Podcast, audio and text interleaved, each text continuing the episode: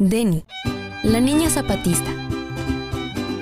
En las montañas del sureste mexicano, un movimiento que ha resistido la prueba del tiempo, los zapatistas, continúa marcando su camino hacia un futuro incierto. A medida que el mundo se enfrenta a desafíos sin precedentes, los zapatistas lanzan una mirada hacia el horizonte lejano, 120 años en el futuro.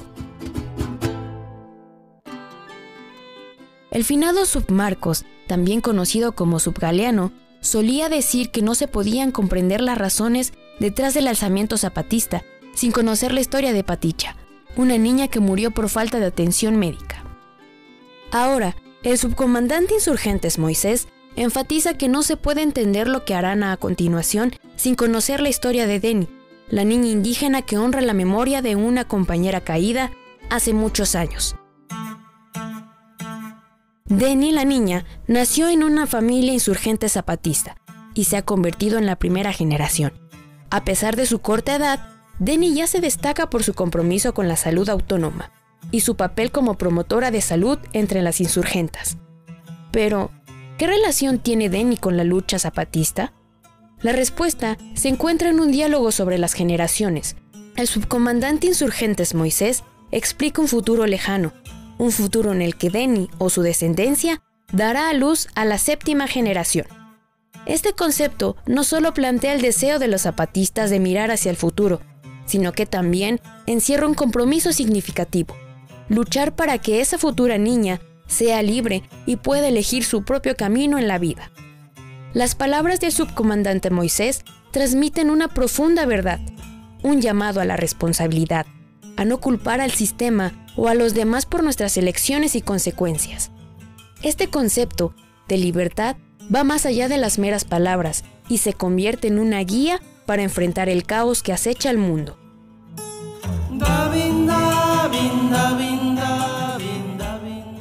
Los zapatistas han sido testigos de la creciente destrucción del medio ambiente y de la acelerada ola de desafíos a nivel global. El cambio climático, los desastres naturales, la pandemia de COVID-19 y la lucha constante por los derechos a la igualdad son solo algunas de las amenazas que enfrentamos.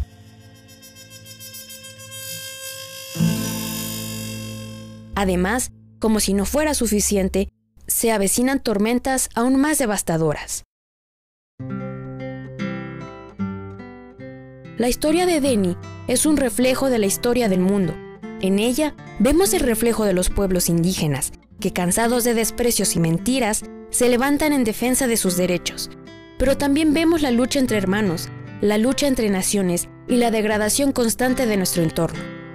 Los zapatistas no sueñan con ese futuro, lo están construyendo en silencio y con determinación.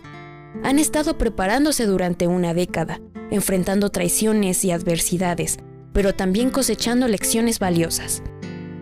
Ahora están dispuestos a hacer los cambios necesarios para asegurar que Denny y las generaciones futuras sean libres y responsables de sus elecciones.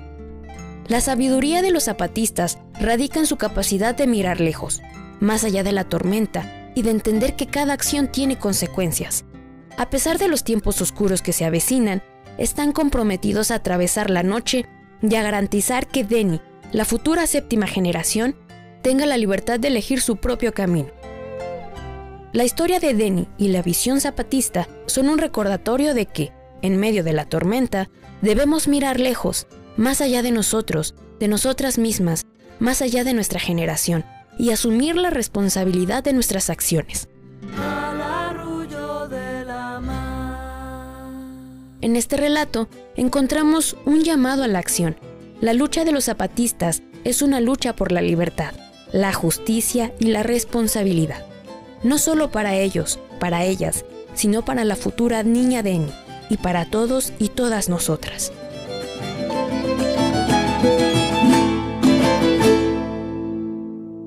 Con un guion de Kino Balú, basado en el texto escrito por el subcomandante insurgente Moisés, les informó Mariel Lomo.